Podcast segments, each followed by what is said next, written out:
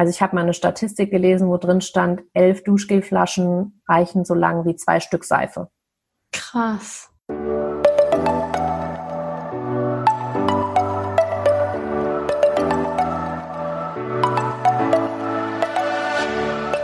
Moin und herzlich willkommen zu einer neuen Folge des Eat Pussy Not Animals Podcast, der Podcast, der dir den Einstieg in die vegane Ernährung erleichtern soll. Moin und herzlich willkommen zu einer neuen Podcast-Folge von mir. Ich habe heute wieder eine sehr, sehr coole Interviewpartnerin an meiner Seite, mal wieder über, über Zoom, wie ich es äh, ja seit Corona eigentlich immer mache.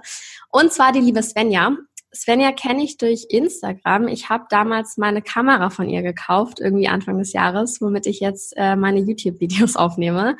Und äh, Svenja macht auch YouTube mit ihrem Kanal Fräulein Öko. Werde ich auf jeden Fall in den Show Notes auch verlinken, also check das später auf jeden Fall aus. Ja, Svenja, danke, dass du dir die Zeit hier nimmst. Magst du dich vielleicht erstmal selber kurz vorstellen, wer du bist und was du so tust? Ja, hallo Kara, schön, dass ich dabei sein kann. Ähm, genau, ich bin Svenja. Ich habe, glaube ich, 2011 angefangen mit meinem YouTube-Kanal ähm, dann ist es so 2014, 2015 so in die Nachhaltigkeitsrichtung umgeschwenkt, weil ich mein Leben da so ähm, umgestellt habe.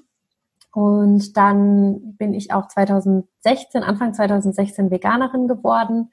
Und seitdem kommen immer so ein paar Themen noch dazu. Plastik vermeiden, Naturkosmetik, Fair Fashion. Also es ist auf jeden Fall ähm, ein breites Themenfeld auf jeden Fall, was es da gibt. Und ja, nebenbei bin ich dann auch noch Erzieherin, also das ist eigentlich mein Hauptberuf. Und ja, den ganzen anderen Spaß mache ich dann irgendwie so nebenbei. War schön. Also hast du es als Hobby gestartet damals? Genau. Und wie bist du zum ganzen Thema Nachhaltigkeit und Veganismus gekommen? Also zur Nachhaltigkeit tatsächlich, weil ich äh, auf viele Kosmetikprodukte so ein bisschen allergisch reagiert habe und die gar nicht vertragen habe. Und dann bin ich so auf Naturkosmetik halt gestoßen, weil das da sich das Problem quasi aufgelöst hatte. Und über das Thema bin ich dann so zum Bio-Lebensmittel gekommen, zum Plastik. Und irgendwann kam dann mein Freund, der Medizin studiert, von so einem Ernährungsworkshop oder sowas war das, glaube ich, zurück, wo so ein paar Leute eben ähm, über Veganismus auch gesprochen haben. Ich glaube, die hatten sich auch eine Doku angeschaut, aber ich weiß leider nicht mehr, welche das war. Und dann meinte er, ja, das wäre ja schon irgendwie sinnvoll und ähm, ob wir das nicht mal ausprobieren wollten. Also es war tatsächlich seine Idee, was ich sehr ja. gerne erzähle, weil ja sonst immer so kommt, äh, der arme Mann, der darf gar kein Fleisch mehr essen. Oh, so, ja. Äh. Aber bei uns war es tatsächlich andersrum. Ich hatte da eigentlich gar keinen Bock drauf, weil ich äh, Käse so gern gegessen habe. Das ist auch so ein typisches Argument, ne? Ja, und dann haben wir uns äh, Januar 2016 halt mal aus so diesem Startmonat, den es da ja oft gibt, hier dieses Veganuary oder wie das mhm, heißt, ja, mal so drauf eingelassen und ja, sind dabei geblieben. Ja, krass. Ja, voll cool, dass der das bei so einem Workshop mitbekommen hat, weil ich denke mir immer, dass wenn man Medizin studiert, sich gar nicht so mit diesem Punkt auseinandersetzt. Also ich, keine Ahnung, ich kenne keine Medizinstudenten, aber nee, das stimmt schon. Nicht damit gerechnet irgendwie. Ja, es äh, stimmt schon, weil das war ja auch mehr so ein freiwilliger ja, okay. also, ähm, Abend irgendwie. Also die Medizinstudenten lernen tatsächlich relativ wenig über Ernährung insgesamt. Das ist doch so ätzend. Das ist so ein großer Punkt irgendwie, der in deine Gesundheit mit reinspielt. Voll krass. Ja, auf jeden Fall. Ich hatte tatsächlich auch mal vorgehabt, Medizin zu studieren und habe mich dann genau aus solchen Gründen dagegen entschieden, weil ich irgendwie immer finde, dass meistens eher die, dass die Symptome bekämpft werden und nicht die Ursache. Und dann ja, habe ich wieder nicht so die Lust drauf gehabt. Aber echt, echt spannend, dass er damit angefangen hat. Voll cool. Und was hast du dann gegen den Käseverlust getan? Ist dir das schwer gefallen am Anfang? Also vielleicht am Anfang so ein bisschen und das ist ja jetzt auch schon wieder fast vier Jahre her ja. ähm, oder sogar über vier Jahre schon. Ja. Äh, bald kamen dann ja auch so die ersten guten Käseersatzprodukte, sage ich jetzt mal so. Also ich habe auch viel selber gemacht, habe so eine Käsesoße auch mal selber gemacht, so aus Kartoffeln und Möhren und mhm. ähm, Hefeflocken halt war ja so dieses klassische. Ähm, und das war auch dann in Ordnung, aber dann kamen natürlich dann irgendwann diese guten Produkte, die es heute gibt, wie ja. Ähm, Happy Cashew und sowas, wo man so sich schon so denkt, uh. und jetzt mittlerweile fehlt es mir halt so gar nicht mehr, weil wenn ich mal wirklich so denke, ach, in den Salat würde ich jetzt gern mal irgendwie was Feta-ähnliches machen, dann ist es ja mittlerweile echt gar kein Problem, da einfach was zu kaufen. Ja, das stimmt. Es hat sich echt krass entwickelt. Ich weiß noch am Anfang, da gab es einfach immer nur diese Wilmersburger Scheiben und die haben da noch nach Pappe geschmeckt. Das war einfach nicht zu vergleichen ja. mit dem Angebot heute. Richtig äh, krass, was sich da in den letzten Jahren getan hat. Also mega, mega cool. Und du hast ja auch ein Buch geschrieben, ne, über Plastikvermeidung. Genau. Wie bist du darauf gekommen und wie hast du das umgesetzt? Ich stelle mir das immer irgendwie vor aufregend vor, so ein Buch zu kreieren. ähm, die, der Verlag ist tatsächlich durch meinen YouTube-Kanal auf mich aufmerksam geworden, wow. weil ich ja wirklich ähm, ja, ein sehr breites Themenfeld da ja abdecke und schon mehrere hundert Videos hochgeladen habe in der, in der langen Zeit. Also da auch eine gewisse Expertise aufgebaut habe. Und dann war halt so die Frage, ob ich quasi meine ganzen Tipps, die ich so gesammelt habe, einfach mal in ein Buch packen wollen würde. Und ähm, ja, fand ich total aufregend, weil ich in meinem Leben auch nicht gedacht hätte, dass ich mal ein Buch schreibe. Mhm. Oder wenn mir das jemand vor ein paar Jahren erzählt hätte, hätte ich, glaube ich, gesagt, du spinnst. Das wird nicht passieren. Und ähm, ja, jetzt ist es doch passiert. Und das war tatsächlich ziemlich aufregend, weil das, dieser Prozess auch ähm, immer so ein bisschen so ein Hin und Her ist, weil die haben ja ziemlich viele Bücher, die gleichzeitig irgendwie koordiniert werden und dann mhm. wartest du auch manchmal ein bisschen länger auf deine Antwort. Mhm. Und ich glaube, mein, meinen Vertrag habe ich erst eine Woche oder so, bevor ich das Manuskript abgeben sollte, bekommen. Oh, schön. Äh, und ich habe so, so ganz kurz vorher noch so gedacht, boah, wenn die mich jetzt total verarschen und ich, und ich krieg da überhaupt nichts und das ist, sind die vielleicht gar nicht. Und dann habe ich erst wirklich gesagt, ich schicke das erst ab, wenn ich den Vertrag kriege. Und dann habe ja, ich logisch. auch gekriegt. Ja, also die wollten mich jetzt nicht ähm, veräppeln, aber so ein bisschen diese Angst hat man ja doch, wenn man da noch nie irgendwas geschrieben hat. Ja, wenn man vielleicht doch nur ein, äh, ein Trick ist oder so. Voll. Ja, aber hat dann zum Glück alles geklappt und äh, ja, war total spannend, auch so mit der Illustratorin dann äh, in Kontakt zu sein, weil ich ihr genau sagen konnte, was ich mir so vorstelle und was an welche Stelle ungefähr soll. Und das war wirklich ähm, eine tolle kreative Arbeit auf jeden Fall. Ja, das glaube ich. Es klingt richtig spannend. Ist wahrscheinlich auch einfach voll das gute Gefühl, dann danach so das Buch irgendwie in der Hand zu halten, oder? Ja, das, das war am Anfang sehr surreal auch. Das glaube ich. Dass da so dein Name auf dem Buch steht. Ja, voll krass. Ja. Wie viel Zeit hast du dafür ge äh, gebraucht oder gehabt? Ähm, ge gebraucht hätte ich wahrscheinlich ein bisschen mehr. Äh, ich habe das, glaube ich, innerhalb von zwei Monaten geschrieben. Wow, aber also das war, das war auch ganz schön anstrengend. Ich musste mich dann wirklich täglich hinsetzen und mir sagen, ich muss heute so und so viele Seiten schreiben, sonst wird's nix. Mm. Ähm, das war dann auch echt ein bisschen anstrengend und hat auch den Spaß so ein bisschen rausgenommen eine Zeit lang. Aber ähm, ja, das hat halt alles so ein bisschen gedauert, bis das durch den Verlag durch war auf jeder Ebene und das alles abgesegnet war. Also das ist irgendwie ganz schön kompliziert immer. Und ähm, aber hm. es hat geklappt auf jeden Fall. Ich habe, also im, im, Nachhinein sind mir dann natürlich noch drei, vier Sachen eingefallen, die ich dann vergessen habe in der ganzen, äh, in dem ganzen Herzlich. Prozess. Aber naja, das ist jetzt auch nicht so dramatisch. Kannst du einfach noch ein zweites Buch schreiben, ne? genau. Und ich konnte ja auch als der zweite, als die erste Auflage halt ausverkauft war, konnte ich noch mal so ein paar kleine Fehler auf jeden Fall ausmerzen für die zweite ah, okay. Auflage, die dann in Druck gegangen ist. Also die Möglichkeit gibt's dann ja auch. Ach krass. Wie viele Bücher sind in einer Auflage immer so? Ich kenne mich gar nicht aus. Also ähm, das ist wahrscheinlich sehr unterschiedlich. Bei mir waren es 3000 in der ersten Auflage. Wow, krass. Ja. Das ist ganz schön viel. Mhm. Aber du hast ja auch schon ganz schön viele Zuschauer auf YouTube. Ich finde immer, wenn man irgendwie Videos aufnimmt, dann vergisst man diese Zahl, wie viele sich das am Ende angucken. Weil wenn man so vor der gleichen Menge stehen würde, Ui. dann ist das irgendwie was ganz anderes, finde ich immer. Ja, ja total, Fall. total krass. Wie fühlt sich das an für dich, dass du weißt, dass so viele Menschen dir irgendwie täglich zuschauen und deine Tipps befolgen und vielleicht ja auch, keine Ahnung, was kritisieren oder so? Also im Großen und Ganzen ist es wirklich ein sehr schönes Gefühl, weil man halt so das Gefühl hat, man macht es nicht umsonst. Also ich habe ja wirklich angefangen, da haben mir nur paar Dutzend Leute oder so zugeschaut und selbst da gab es ja schon den einen oder anderen, der gesagt hat, oh, das wusste ich noch gar nicht und super und da schaue ich gleich mal danach oder sowas. Und je mehr es werden, desto mehr lohnt sich auch die Arbeit, die man da reinsteckt. Also so ein mhm. ähm, Video zu produzieren ist ja auch ziemlich viel Arbeit, das weißt du ja. Mhm. Und dann ähm, ist es natürlich was anderes, ob sich das jetzt 20 Leute angucken oder ob sich 2000 Leute angucken. Dann Voll. hat man die, die Möglichkeit, so mit dem Thema, für das man brennt, einfach viel mehr Leute zu erreichen. Und das macht das Ganze irgendwie dann auch doppelt schön irgendwie. Ja, das finde ich auch, wenn man irgendwie weiß, dass man, und wenn auch Feedback zurückkommt, ne, das ja. macht das Ganze irgendwie noch besser.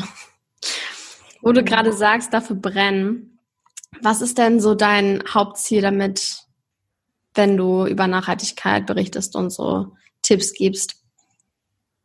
Wie stellst du dir da irgendwie die ideale Welt vor? Also ich glaube, so mein Hauptziel ist wirklich zu zeigen, dass es total einfach ist und dass eben so dieses Vorurteil, dass es total kompliziert ist und dass es gar nicht möglich ist und dass es teuer ist, dass es halt so nicht stimmt. Und dass man wirklich mit vielen kleinen Sachen, die man sich ganz, ganz schnell angewöhnen kann und die auch gar nicht viel Aufwand machen, schon echt viel ähm, bewegen kann bei seinem persönlichen Konsum oder bei der Menge an Müll, die dann am Ende des Monats entsteht oder ganz vielen anderen Dingen dass es wirklich gar nicht kompliziert oder ähm, aufwendig sein muss. Was meinst du denn ist so das Leichteste, womit man anfangen kann, wenn man jetzt gerade voll neu mit dem Thema ist? Also mein, meine zwei, drei Lieblingstipps sind eigentlich so ähm, besonders, was jetzt äh, Trinkwasser angeht, weil wirklich viele Leute ja eher noch so dieses Wasser in diesen Einwegplastikflaschen ja. kaufen. Und es ist ja eigentlich viel, viel einfacher, einfach zu Hause den Wasserhahn aufzumachen und das Wasser zu benutzen. Kommt auch immer so ein bisschen drauf an, wo man wohnt. Mhm. Ähm, ich glaube, hier bei uns im, äh, im Taunus oder in der Wetterau ist das Wasser nochmal eine andere Qualität als jetzt mitten in der Stadt von Berlin. Aber ähm, äh. ja, kommt immer so ein bisschen natürlich drauf an. Aber generell ist das Wasser eigentlich von einer sehr guten Qualität und wird sehr streng kontrolliert und es werden auch viel mehr Schadstoffe im äh, Leitungswasser kontrolliert als in äh, Plastikflaschenwasser. Ach, krass. Beziehungsweise ist das ja im Endeffekt auch einfach nur abgefülltes Leitungswasser aus irgendeiner Quelle von irgendwo. Also ähm, ja, das, da spricht erstmal nichts dagegen, gesundheitlich zu sagen, ich trinke das Wasser, wenn es mir schmeckt und wenn es in Ordnung ist. Ja. Und mein zweitliebster Tipp ist eigentlich, ähm, was Seife angeht. Denn das ist jetzt nicht nur zum Beispiel so diese Handwaschseife, die kann man ja relativ einfach, diesen Plastikspender einfach gegen so ein Stück Seife, wie man das vielleicht noch von Oma kennt oder so, mhm. äh, austauschen. Das ist einerseits günstiger und zweitens ähm, auch viel langlebiger, weil in Duschgel oder in Handwaschseife ist ja auch ziemlich viel Wasser drin was man dann mitkauft, weil die Seife ist ja eigentlich auch nur aufgelöste Seife in Wasser. Ja. Ähm, und dann spart man natürlich äh, auch Transportkosten, weil so eine Seife dann leichter ist, weil das Wasser nicht mittransportiert werden muss und sowas. Und es ist auch ähm, Vorurteil, dass sich da leichter Bakterien oder sowas vermehren, was vielleicht viele Menschen denken, wenn man so in der Familie mit mehreren Leuten eine Seife benutzt. Aber die Oberfläche der Seife, die ist, ähm, ich hoffe, ich erzähle jetzt nichts Falsches, es ist schon eine Weile her, dass ich das gelesen habe, aber ich glaube, die ist basisch und da ähm, fühlen sich Bakterien überhaupt nicht wohl. Also die fühlen sich wohler auf diesem kleinen Drücker von diesen Plastikpumpspendern oh, ja. als auf so einer Seife. Und das finde ich auch immer ist eine ganz gute Sache, weil ich glaube, da haben viele Leute einfach Angst, dass sie, dass es irgendwie hygienisch eine Katastrophe wäre mit diesen festen Seifen. Und auch eben beim Duschgel. Bei Duschgel ist irgendwie 90 Prozent in so einer Duschgelflasche ist Wasser und nur 10 Prozent ist eigentlich diese waschaktiven Substanzen. Das heißt, man kauft extrem viel Wasser mit und das Ganze auch noch in einer ganz großen Plastikverpackung. Und wenn man ein Stück Seife kauft, ähm, kann das sein, dass das so lange hält, also doppelt so lange hält wie ähm, eine Duschgelflasche oder sogar noch länger. Also ich habe mal eine Statistik gelesen, wo drin stand, elf Duschgelflaschen reichen so lang wie zwei Stück Seife. Krass. Und das finde ich schon, ähm, das ist dann auch wieder so ein Kosten, eine Kostenfrage. Wow. Ne? Zwei Stück Seife sind natürlich auch viel günstiger als elf Duschgelflaschen. Krass. Also so, das ist so dieses, was ich so gerne dann auch mal so aufdecke, ähm, weil das diesem Vorurteil Nachhaltigkeit ist automatisch teuer, so ein bisschen den Wind aus den Segeln nimmt. Voll. Krass, das wusste ich nicht. Oha, das ist heftig. Ja, und das Aber, ist dann so die Reaktion, die ich am liebsten ja. mag. Alle mal so, was? Echt? Oha. Hm. Krass, nee, hätte ich irgendwie gar nicht gedacht. Also klar, es ist irgendwie, ja, voll logisch, aber auch mit dem Wasser. Natürlich ist es nur aufgelöst im Wasser. Krass, habe ich aber noch nie so drüber nachgedacht. Ich muss auch sagen, ich hatte mal dieses bisschen das Vorteil mit den Bakterien auf der Seife, deswegen gut, dass du das nochmal aufgeklärt hast. Mhm. Aber seit eigentlich letztem Jahr benutze ich auch nur noch so eine feste Seife, was ja auch irgendwie viel mehr Sinn ergibt und viel natürlicher ist und auch so leicht. Es ist ja nicht schwierig, einfach ja. was anderes zu kaufen. So ist ja kein Effort und halt, wie du gesagt hast, viel günstiger auch noch. Mhm. Machst du denn auch ähm, viele Dinge wahrscheinlich selber, ne? Was ist so dein ja. liebstes Less Waste DIY? Also ich glaube, mein absoluter Liebling ist ähm, meine Deo-Creme. Mm. Ich habe da länger so ein bisschen bin ich da so drum rumgeschlichen, weil ich immer dachte, das kann ja gar nicht wirken und so ist es ja niemals so gut wie ein gekauftes Deo und äh, hatte dann so ein bisschen Angst dann zu stinken und zu schwitzen, aber es ist tatsächlich ziemlich genial und es sind einfach nur die Zutaten Kokosöl, Natron und Speisestärke. Also das haben die meisten wahrscheinlich sowieso zu Hause. Das heißt, es ist auch super günstig. Also ein Deo kostet, ich glaube, 81 Cent. Wenn ich mir so ein kleines Aufstrichgläschen davon voll mache, und wenn ich mir angucke, dass so eine gekaufte Deo-Creme manchmal so 5 bis 12 Euro kostet, 12 Euro, dann ja. denke ich mir, huh, es ist auch wieder so, ein Kosten, so eine Kostenfrage. Ja. Definitiv, das sollte ich auch mal ausprobieren. Die wirkt tatsächlich ziemlich gut. Also das Video gibt es auf meinem YouTube-Kanal. Ist ganz einfach. Sehr gut, das werde ich auch nochmal in den Show Notes verlinken. Sehr gerne. Kann jeder direkt einmal nachschauen. Hier ist eine coole Idee, weil ich finde, diese Deo-Cremes ist schon natürlich besser als so ein Sprühdeo mit am besten noch Aluminium oder so ein Kack drin. Genau. Aber ja, echt, echt teuer so, wenn man so kauft. Von diesen ganzen Naturkosmetikmarken. Deswegen sehr, sehr cooler Kostenspartipp auf jeden Fall, das selber zu machen. Sehr nice. Und wenn du auf der Arbeit bist, du hast ja gesagt, du bist Erzieherin, mhm. ist auch so ein bisschen nachhaltiger Kindergarten, wo du arbeitest? Oder wie setzt ja. du dich da um? Ja, ich ähm, habe das Glück, dass ich in meiner Ausbildung auf, durch ein Praktikum auf den Waldorf-Kindergarten oh, gekommen oh, bin. Da gibt's ja auch ähm, einige Vorurteile, die mhm. ich aber nicht alle so bestätigen kann. Und für mich ist das einfach ein ideales Konzept, weil es erstens sehr, sehr oft frisch gekochtes, vegetarisches Essen gibt, was ja auch ein wahnsinniger Qualitätsunterschied ist zu dem Fraß, was die Kinder teilweise so in großen Einrichtungen bekommen, der dann von irgendwelchen Lieferdiensten kommt, die nicht so qualitativ hochwertig sind, sondern wo halt eher so auf Kosten ähm, Ersparnis geguckt wird. Und dann haben wir ganz viel, ähm, also wir haben gar kein Plastikspielzeug, wir haben eigentlich nur oh, Sachen aus Holz oder aus Metall oder Naturmaterialien wie Kastanien und ähm, ja, also es ist wirklich sehr, sehr schön für mich und dadurch ist es automatisch auch ein Stück weit nachhaltiger. Wir bekommen eine Biokiste, wo ganz viel unverpackt ist. Ähm, bei uns geht eben sehr selten mal ein ähm, Spielzeug kaputt und dann kaufen wir das auch auf dem Flohmarkt teilweise nach, sowas. Und ähm, ja, ist auf jeden Fall da schon mal so ein Stück nachhaltiger. Und wir haben auch ein paar Eltern, die mit Stoffwindeln wickeln und das finde ich auch ziemlich cool. Oh, das ist echt nice. Ja.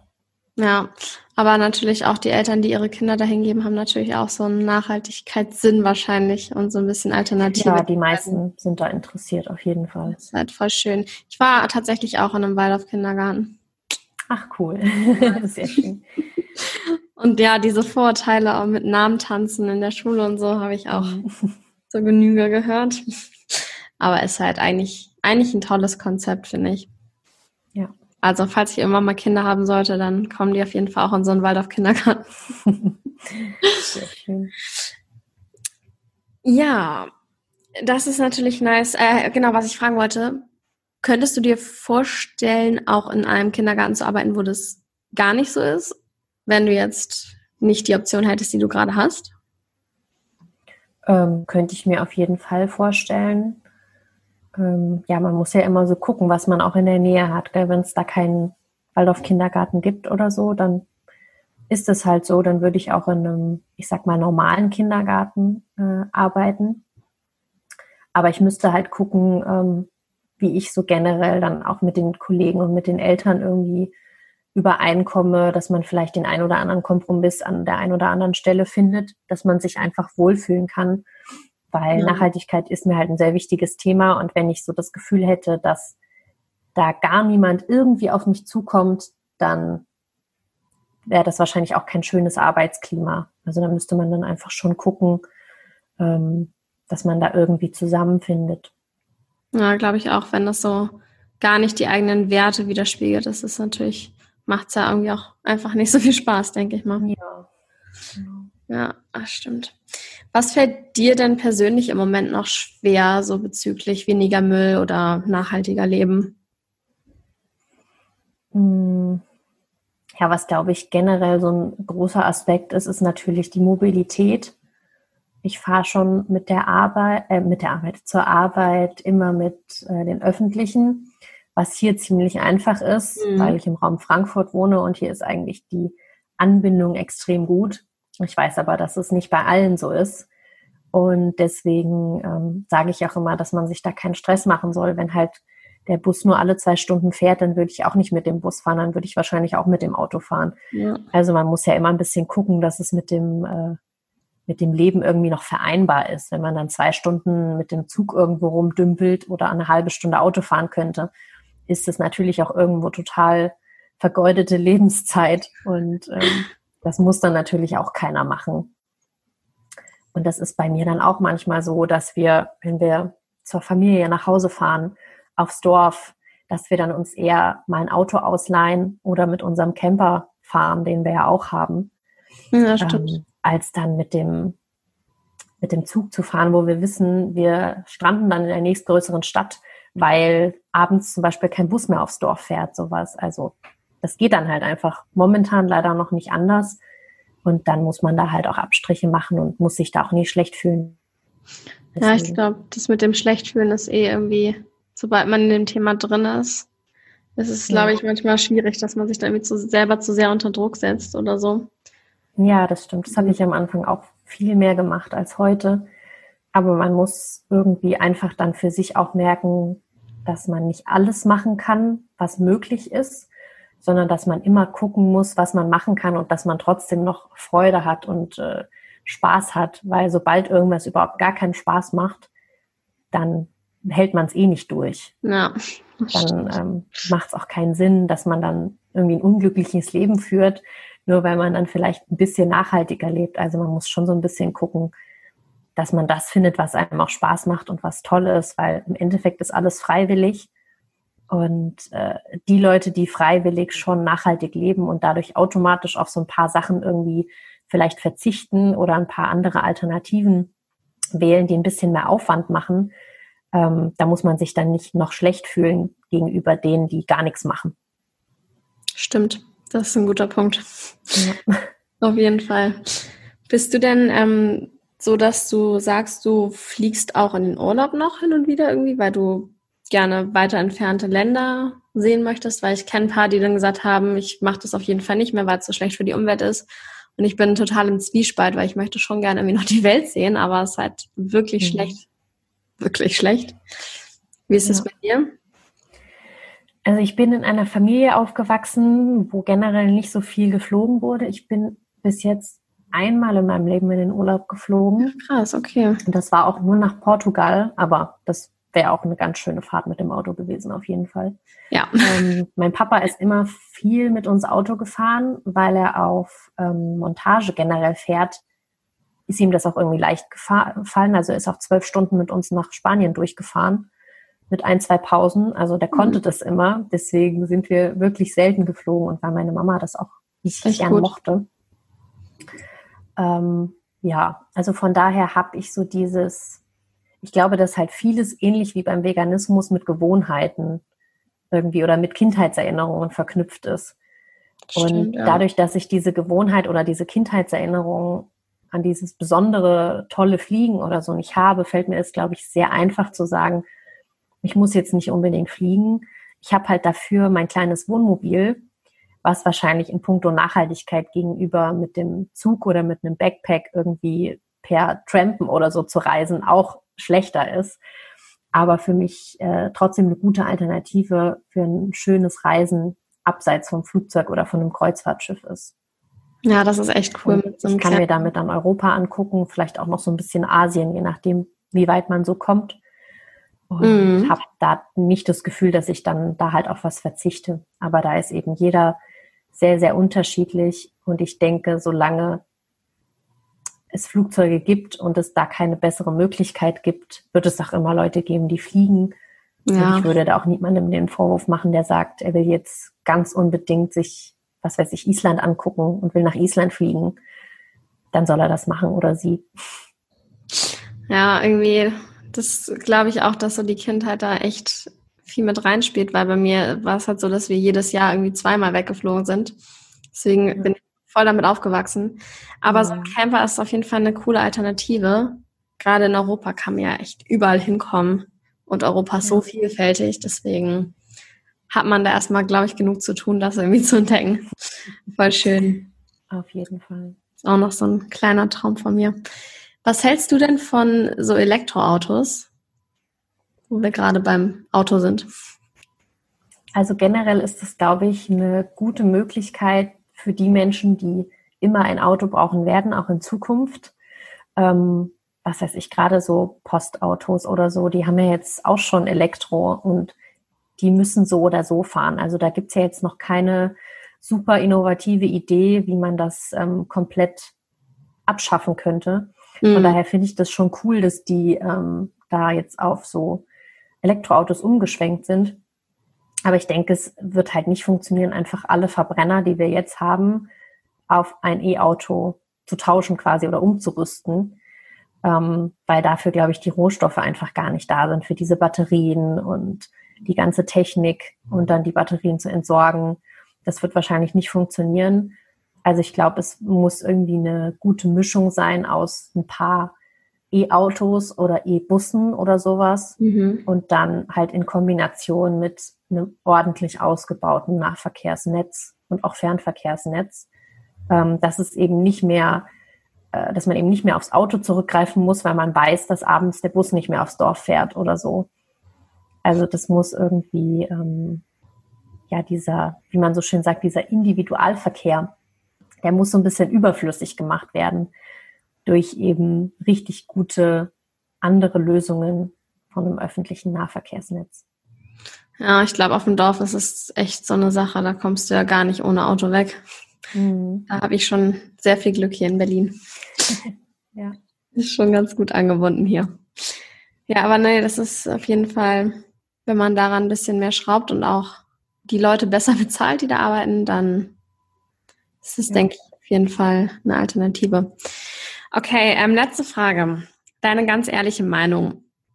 Befinden wir uns so als Gesellschaft und Welt momentan auf einem guten Weg zu mehr Nachhaltigkeit? Denkst du schon oder ist es eher die entgegengesetzte Richtung? Also ich denke, insgesamt passiert schon recht viel und ich versuche mich auch immer so ein bisschen auf die guten Nachrichten ähm, zu fokussieren, dass man eben nicht so ganz den Mut verliert und ja. nicht aus, ausflippt irgendwann. Aber es gibt natürlich noch sehr viel zu tun. Also definitiv. Ja, vor allen Dingen ähm, nicht nur in Deutschland, natürlich auch überall anders, aber es gibt auch in Deutschland noch auf jeden Fall viel zu tun. ähm, dahin, dass wir das äh, mit der Klimakrise irgendwie noch rumreißen können. Da können wir uns nicht irgendwie auf den bisherigen Lorbeeren ausruhen. Da muss auf jeden Fall noch einiges passieren, dass wir da runterkommen von dem hohen CO2-Ausstoß. Aber das muss natürlich auch weltweit passieren. Aber ich finde, Deutschland kann da schon mal mit gutem Beispiel vorangehen. Definitiv. Vor allem, weil es ja die Möglichkeiten dazu gibt. Ja, auf jeden Fall. Das sehe ich ganz genauso. Alright. Dann ähm, sind wir auch schon eine halbe Stunde dabei. Sehr krass. Danke dir für deine Zeit und deine ganzen Antworten und für den Einblick in dein Leben und was du so machst. Es äh, war sehr, sehr schön mit dir zu sprechen. Ich werde auf jeden Fall deine ganzen Socials, wenn du nichts dagegen hast natürlich, aber ich denke mal nicht, werde ich in den Show Notes verlinken. Deswegen an alle Zuhörer, checkt auf jeden Fall mal Svenjas Kanäle aus und das DIY zur Deo-Creme. Das werde ich mir auch gleich selber nochmal angucken. Und dann wünsche ich dir noch einen schönen Resturlaub, Urlaubstage und allen anderen Zuhörern auch noch einen schönen Tag oder Morgen oder Abend oder welche Uhrzeit auch immer ist. Macht's gut. Ciao. Ja. Tschüss.